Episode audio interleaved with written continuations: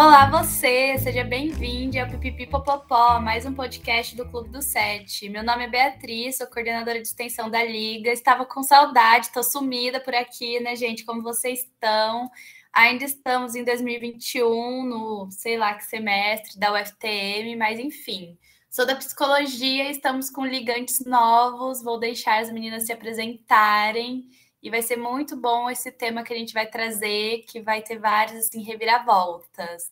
Pode começar, a gente, cada uma se apresentar. Se quiser começar pela ordem alfabética, Clarice, minha parceira de turma. Oi, gente, tudo bem? Eu sou a Clarice, prazer, eu faço psicologia junto com a Bia. E pelo também estou aqui no quinto período. E é um prazer estar aqui com vocês no meu primeiro podcast. Espero que vocês gostem. Oi, gente, eu sou a Letícia, eu também faço psicologia no UFTM. Eu tô no primeiro período, então um bebezinho. E esse também é o meu primeiro podcast. Eu sou ligante nova e tô um pouquinho nervosa de estar aqui. Oi, gente, eu sou a Vitória e eu faço enfermagem. Eu tô no quarto período, também é o meu primeiro podcast. Eu tô nervosa também, mas é um prazer estar aqui. Ai, gente, não precisa ficar nervoso, é super de boa. Às vezes a gente dá umas travadas, assim, mas não tem problema algum. O pessoal da edição também salva a gente. Mas, bom, o tema desse podcast vai ser sobre síndrome de vira-lata, mas tem um porquê, gente. A gente, como liga do audiovisual, é por meio de uma série, uma produção, né? Um filme, na verdade, que surgiu nesses últimos tempos. E ao mesmo tempo que tem tido muitas críticas positivas, tem um pessoal falando muito mal, e aí a gente pensou em trazer esse tema, né? Vou deixar a Letícia explicar um pouquinho. Não sei se vocês já ouviram falar, né? Você é ouvinte também, que está aqui com a gente, sobre esse conceito. Então, esse complexo de vira-lata, ele foi descrito a primeira vez por um jornalista que chama Nelson Rodrigo, Rodrigues, e ele falou que a inferioridade do brasileiro, ela se coloca voluntariamente em face do resto do mundo. Então, tipo assim, a gente olha tudo que é brasileiro e fala, nossa, é pior do que o estrangeiro. E esse complexo a gente pode entender ele até mesmo como uma estratégia de dominação, porque tem muito a ver com esse negócio de gestão de identidade nacional e a ideia de que somos piores porque somos uma mistura de raças, entre aspas, né? E, e isso vem também da, da gente não ter uma descendência europeísta muito forte no momento. Então a gente pensa, nossa, se a nossa raça é misturada, então a gente é pior e nossa cultura também vai ser pior. Então, esse complexo que a gente pode até definir como uma cicatriz deixada na nossa história, ele nos impulsiona muito a achar que tudo que a gente faz é ruim. E a gente teve a ideia de trazer isso majoritariamente por causa daquele filme da Suzane, que saiu recentemente. Porque as meninas vão falar depois um pouco mais sobre o filme, mas o, o meu ponto central aqui é que enquanto a gente importa enormemente filmes de serial killers estrangeiros e livros de mata-mata e coisas horripilantes, falando, nossa, é muito bom, o enredo te prende e fica fissurado em série da Netflix falando sobre isso, tipo Mindhunter, quando é uma produção nacional que fala sobre um caso que foi enorme aqui, que teve dias de investigações e que chocou o país inteiro, é ruim. E então é, a gente vai falar um pouco sobre o porquê que é ruim, quando claramente foi uma produção gigante e muito boa, mas por que que a gente acha que é ruim? Sim, uma coisa que eu achei bem legal na hora que eu estava lendo sobre essa síndrome é que acaba sendo muito um meio, um mecanismo de dominação. Então, nossa, tipo, as, as metrópoles né, europeias, né, até mesmo colonizaram o Brasil, e até hoje tem isso de, de colonizar de alguma forma. Então, ah, é tendência nos Estados Unidos, vai ser tendência aqui, e acaba dominando a gente de alguma maneira. Então é muito doido pensar isso, que, nossa, o Brasil não é mais Brasil colônia já faz muito, muito tempo, e ao mesmo tempo a gente ainda tem alguns resquícios disso, né? É, eu não cheguei a assistir o filme, eu acompanhei pelo Twitter, mas eu tava vendo a atuação da Carla Dias e assim, impecável, né? Ainda mais ela que é toda, é, normalmente, né? Tipo, fora das telas, toda delicada, menininha. Antes ela sempre tinha feito uns papéis mais de boa, chiquititas. E aí ela pega e faz o um papel assim que todo mundo ficou chocado de merecer prêmio. E o povo lá falando mal, babando o ovo de, de outras produções. Eu acho que ela até ganhou um prêmio pela atuação, agora eu não vou saber qual, mas eu tava vendo no Twitter também, ela agradecendo e tal. Eu tava assistindo o filme com um amigo meu, e aí, assim que começou o filme, assim, um minuto de filme, ele já falou: Meu Deus, a gente vai assistir um filme em português, mas que merda. Eu não sei se pode falar merda. Pode falar palavrão? pode, pode ah, então tá.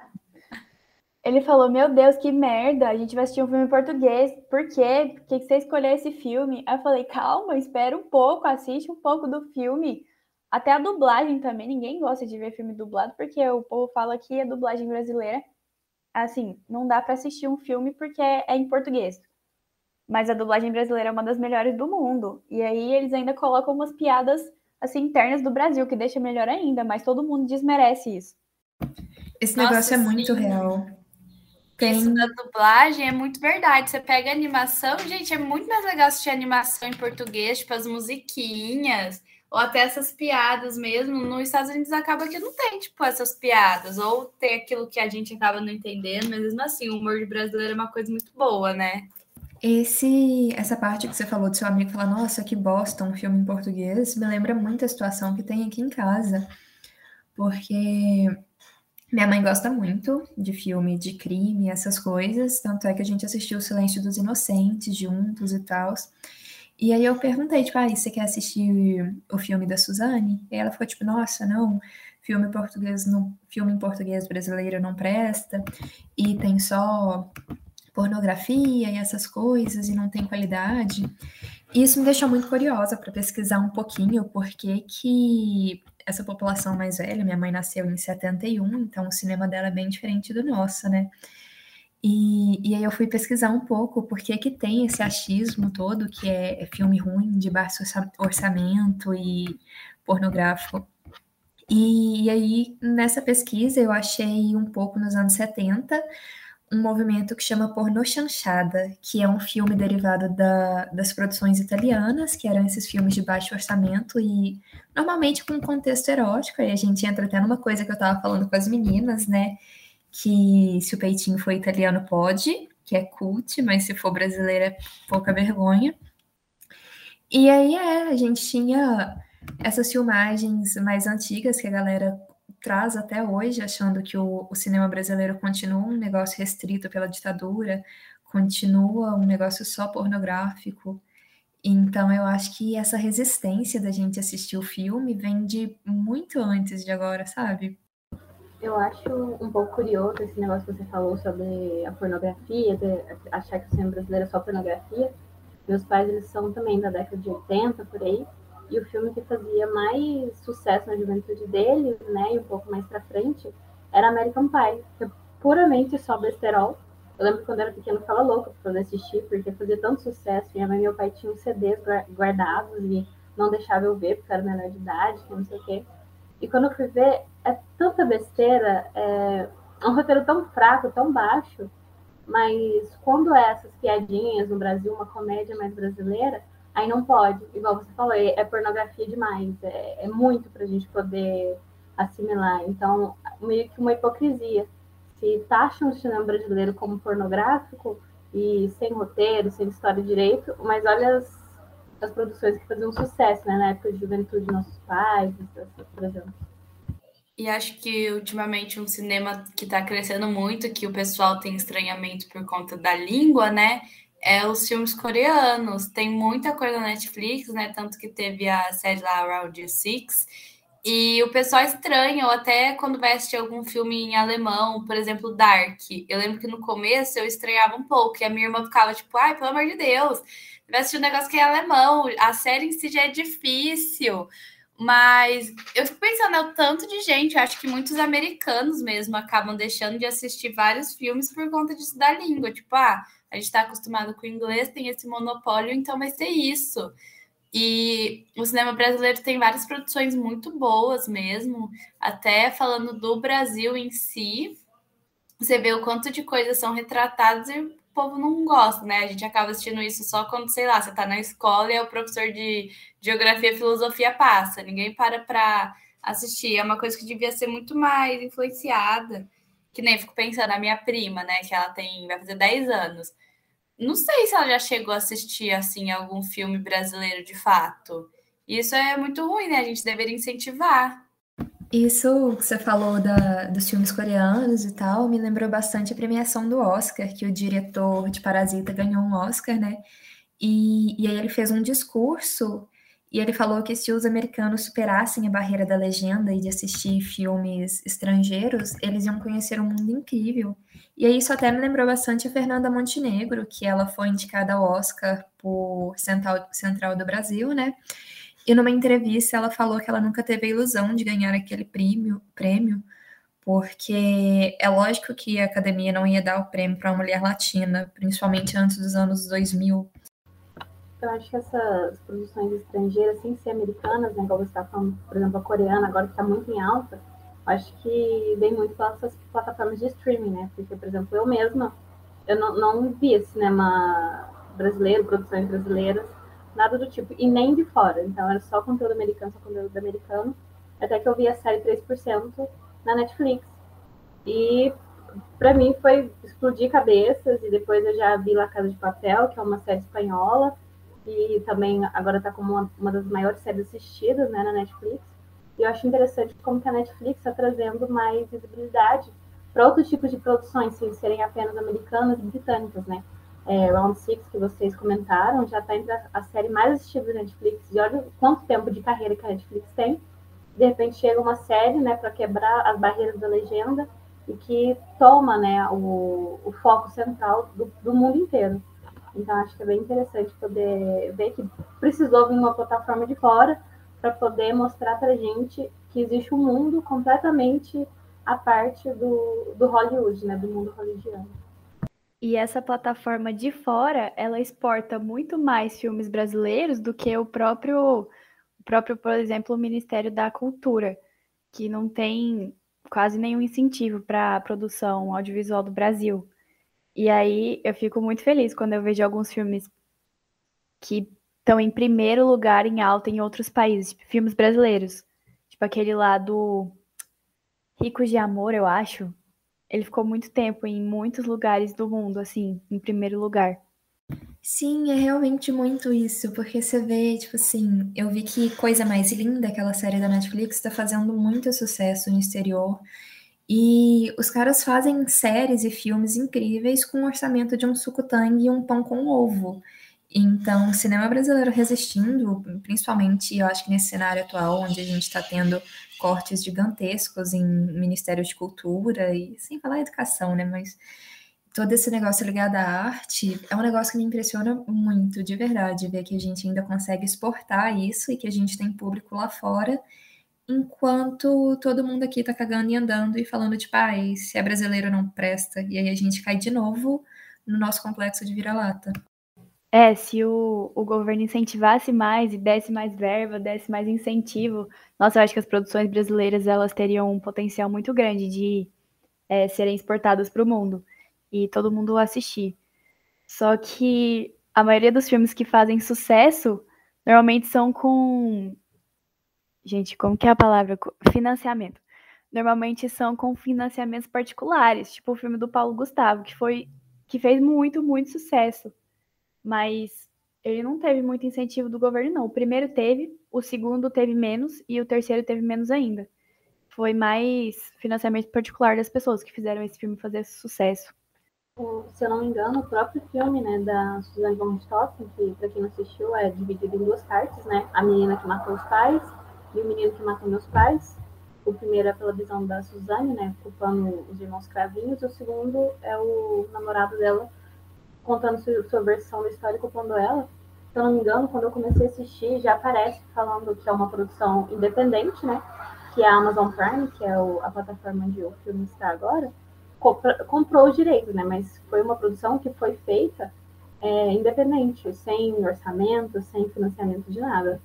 Então, é, um estúdio pequeno fez uma produção gigantesca e boa, e muito boa. Eu gostei muito né, das atuações dos atores, da interpretação dos atores, e eu achei que eles foram muito fiéis ao que eles queriam passar. Eles não estavam vendendo uma história inventada, não estavam construindo um roteiro, estavam interpretando o que aconteceu, um fato que aconteceu no nosso Brasil. E uma coisa que eu achei interessante, que eu vi no Twitter depois que o pessoal assistiu o filme, falando que achou o roteiro cansativo ou que achou muito irresponsável da parte do filme retratar né, o assassinato dos pais da Suzane.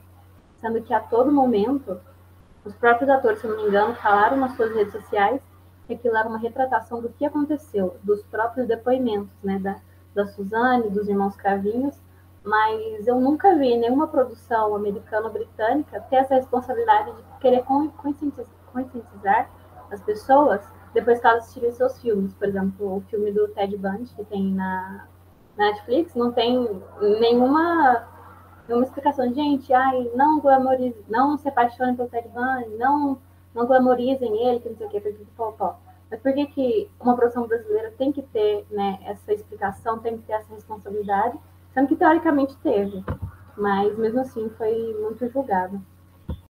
E eu acho que outro ponto também é que, igual você falou, todo mundo falando, ah, irresponsável retratar isso, porque foi um negócio muito explícito, quando eu achei tranquilo, e se a gente pegar o filme do Ted Bundy como exemplo, tem fotos reais, tem foto da mordida que ele deu na nádega da moça, dos arquivos policiais.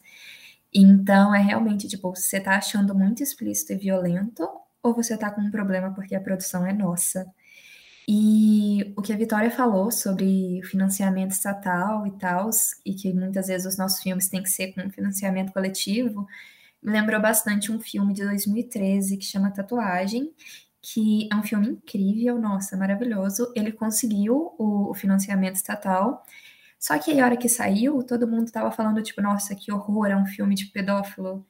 E os, as duas pessoas eram dois caras, é um, um, filme que retrata esse relacionamento romântico na época da ditadura entre um soldado e um moço que luta contra a ditadura, e ambos são maior de idade. E, e aí a desculpa que arrumaram para censurar o filme é porque era um filme pedófilo, porque o mocinho era tipo cadete ainda, e que era um absurdo e não sei o quê.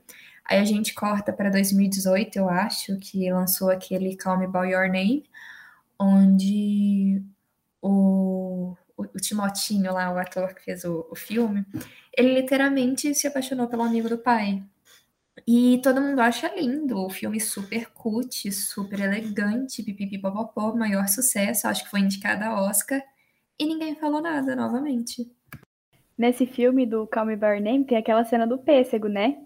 Que quando eu assisti aquilo eu fiquei, meu Deus do céu, o que está acontecendo. É, não é totalmente explícito, mas o que está acontecendo? É uma cena que eu fiquei meio chocada, assim, de ver. Não chocada, mas, assim, eu falei, nossa, o que rolou?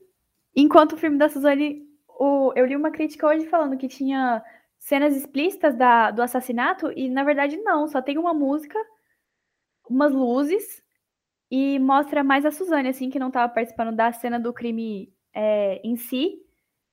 E depois mostra o, o Daniel voltando meio ensanguentado, assim, mas não mostra nada explícito, não mostra nada eles batendo e nem uma, violência, assim, que você, que te choca, assim, de cara.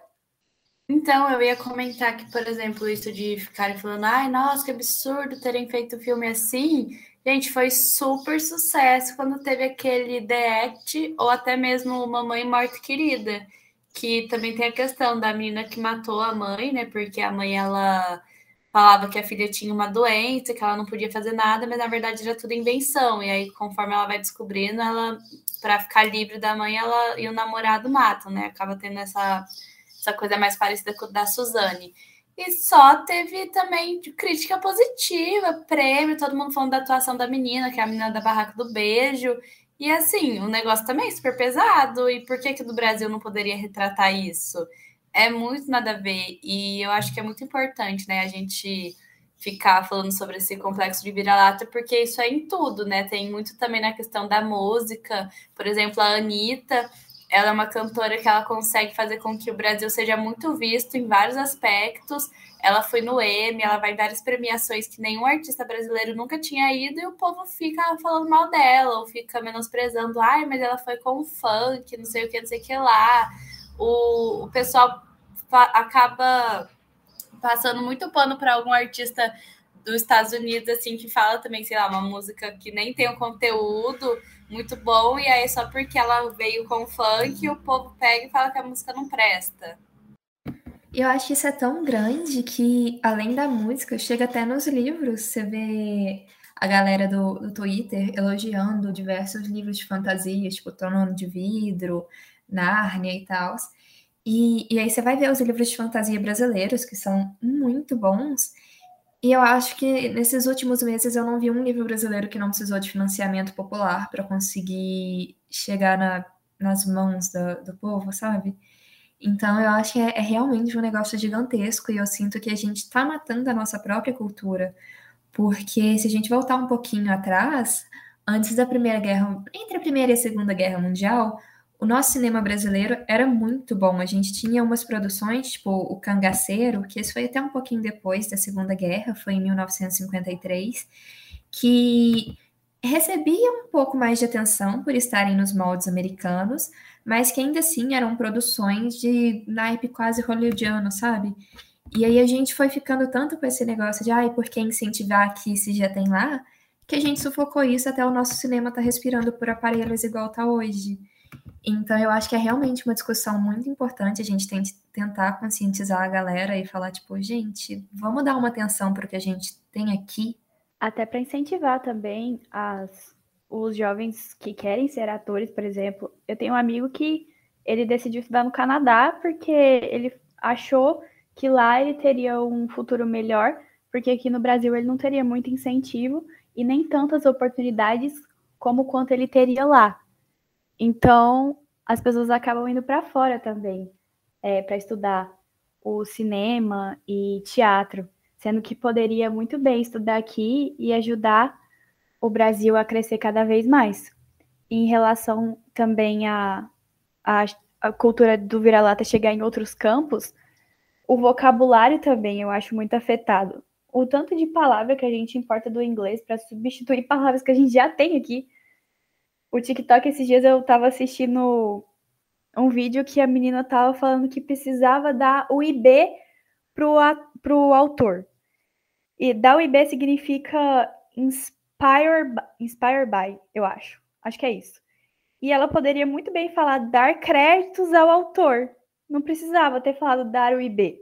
Gente, eu nem sabia esse negócio do dar o ID. Você falou, fiquei pensando, dar o ID. Só pensei no negócio ID de de documento, de identificação, sabe? Fiquei o quê? Mas, nossa, é muito real. E eu acho que acaba que essa questão do, de atriz, de ator, é muito elitizado ainda, né? Acaba que você vê que para a pessoa conseguir, assim, ficar famosa, receber um... Viver do teatro, da arte, tem que ser a pessoa que já tenha... Que venha de uma condição de vida muito boa, né? E, ah, eu tenho conhecido, e aí por conta disso eu vou fazer uma peça, eu fui indicada, nanã é muito difícil ver uma pessoa que tem uma condição financeira mais baixa que ela conseguiu, né? Acaba sendo história assim de. Ah, de um em um milhão, que é o povo que quer usar de, de superação também, né? Aquele papo de meritocracia. É, tem um filme que, se eu não me engano, foi dirigido e produzido aqui em Beraba. É um filme inteiramente berabense, chamado Linfa Bebê. E quando ele foi lançado, se eu não me engano, foi 2015, 2016, por aí, é, Ficou poucas semanas no cinema aqui de Uberaba, um filme berabense. Eu, tanto é que eu não vi, não deu tempo de eu poder assistir. E o filme foi tão bom que ele ganhou um prêmio internacional na Romênia. Ganhou contra produções do Reino Unido, produções alemãs, produções estadunidenses. E eu, se você sair tipo, na rua perguntando que Uberaba, quantas pessoas assistiram esse filme, que é uberabense, que é brasileiro, que ganhou um prêmio internacional, poucas pessoas viram, eu mesma não vi. Eu fiquei sabendo esses dias, né, do, do que o filme ganhou né, esse prêmio. Eu vi quando ele lançou, mas eu não consegui assistir, não ficou tempo suficiente no cinema para eu poder assistir. Mas, né, esse é retomando o que a Vitória falou, né, sobre os atores, né, que a, a pessoa quer estudar é, teatro, quer ser um, um ator de teatro, de cinema, que um filme que veio de uma cidadezinha aqui de Minas Gerais, que ganhou reconhecimento internacional, mas do próprio povo não. Então, eu tenho certeza que as pessoas nem sabem desse filme, nem sabem o nome das pessoas que participaram quando foi reconhecido internacionalmente. Isso é uma coisa um em um milhão, porque a gente não dá é, atenção para as nossas próprias produções, para os nossos próprios artistas. Falando um pouco sobre o que a Vitória falou da gente trazer muito termo em inglês quando a gente tem palavras brasileiras que se encaixam perfeitamente nisso, eu queria expressar meu rancinho da palavra tapoer, porque você tem, tipo, cumbuca, que é uma palavra deliciosa de falar, você tem pote, vasilhinha, e aí você fala tapoer, que é um negócio que eu não sei nem escrever. E, e sobre o que a Clarice acabou de falar, de do cinema brasileiro não ser reconhecido, me lembrou bastante Bacurau, porque Bacurau foi, lógico que foi um filme mais reconhecido por nós, mas aqui na minha cidade tem um cinema e o único dia que exibiram o filme foi uma quarta-feira, 10 da noite.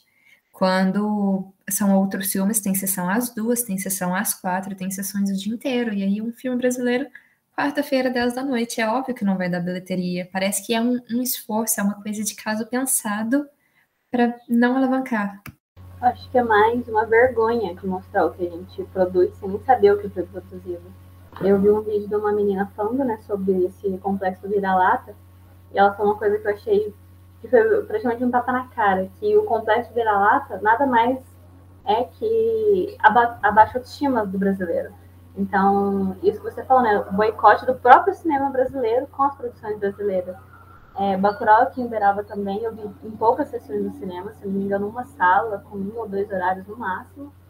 E ninguém ia, porque a primeira coisa, por exemplo, quando eu fui no cinema com meu pai, o filme estava em catálogo, ele falou assim, nossa, mas para só ir uma sala, só um horário, deve ser ruim, não quero ver isso não, ver outra coisa. Então, a gente se boicotando, a gente não, não elevando a nossa própria autoestima, da nossa própria produção, então é, é um, um, um boicote federal que todos nós fazemos com as nossas próprias produções. Nossa, isso do Tupperware, eu tenho uns amigos que ao invés de falar com buca, falam tipo, ai, porque o bowl, o bowl, sei lá. Eu fico, ai, gente, pelo amor de Deus, fala que você tá comendo a cumbuca, que fala, ai, porque eu vou comer no bowl. Falo, ai, Jesus, que, que ranço, assim, que dá. Sem condições. O bowl me mata, nossa, sim. Mas, gente, acho que a gente já pode ir finalizando. É, acho que ao longo do podcast vocês foram falando né, de filmes, de seriados, assim. Mas se alguém tiver mais alguma dica, indicação para os ouvintes, e agradecer, eu achei que foi, foi muito bom a conversa, eu amei essas novas ligantes. A gente vai ter vários podcasts ainda. E agradecer também aos ouvintes que estão aqui com a gente. Eu queria indicar um livro brasileiro que eu li recentemente. Eu ia pegar ele aqui para mostrar, mas eu lembrei que a gente está num podcast. Ele chama Mensageira da Sorte e é bem nessa coisinha de, de fantasia. É um filme, um, um filme não, um livro muito bom, com muitas reviravoltas. Ele realmente te prende até o final. E tem outro que chama O Primeiro e Último Verão, também brasileiro, vai fazer você chorar horrores, se você gostar. Então, essas são minhas duas indicações. E eu espero que vocês gostem, eu espero, espero que isso ajude vocês a valorizarem um pouquinho a nossa cultura, porque ela é incrível e ela é muito rica. Eu queria dizer que os filmes da Larissa Manoela são muito bons. Barraca do Beijo, não. Filmes da Larissa Manoela. São realmente muito bons. É isso. Filme da Vitube. por você. Não, gente, não aguento mais Barraca do Beijo. Meu Deus, já tá no Barraca do Beijo 12 e eu não vi nem metade do primeiro ainda. Nossa, que absurdo. Não aguento mais ver Barraca do Beijo velado, só na minha tela. Ah, eu nem assisti Barraca do Beijo. Eu li que aqui ia falar sobre, eu pensei, ah, não, sou que preguiça. Eu vi umas me... uma meia hora de, do primeiro filme e cansei. Falei, ah, não, vou ver Larissa Manoela. Não dei conta. Tem o filme da Maísa, né, gente? A Maísa também é uma pessoa que é uma atriz maravilhosa, sensata, ativista em várias causas, também apoio. E é isto. Mas então, gente, muito obrigada a todos que estão aqui conosco e um beijo no cor de cada um. Tchau, gente. Obrigado por ouvir. Obrigado, meninas. Foi um prazer estar aqui. Foi realmente muito bom estar aqui. Eu agradeço horrores a oportunidade. Palestrinho como sou, já estou ansiosa para voltar numa outra oportunidade, se eu receber o convite. Eu amei a conversa, gente. Muito obrigada.